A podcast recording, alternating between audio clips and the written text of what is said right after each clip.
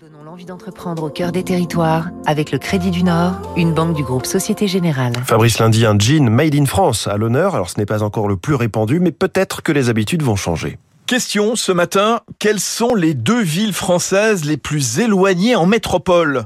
C'est Menton, à la frontière italienne, et Porspoder, dans le Finistère, distante de 1083 km.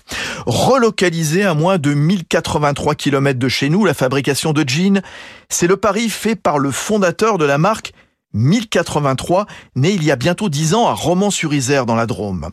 Le coton biologique provient principalement de Tanzanie où l'irrigation est raisonnée. La fabrication repose sur du circuit court, le tissage à Rupte-sur-Moselle, l'ennoblissement à Amplepuis dans le Beaujolais, les fermetures à Seclin dans le Nord, les étiquettes à Saint-Étienne. Une école du jean a été créée à Romans et à Rupte pour former des couturières. La prochaine étape repose sur l'économie circulaire, la production locale de coton via le recyclage de jeans usés.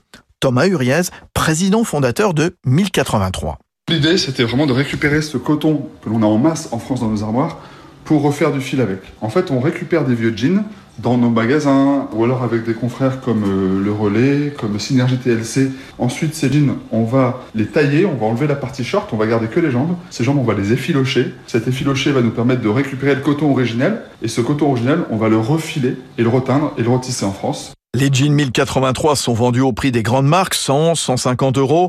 L'entreprise de Roman a bien conscience que la route sera longue. Elle en fabrique chaque année 60 000, soit 0,1% des ventes en France.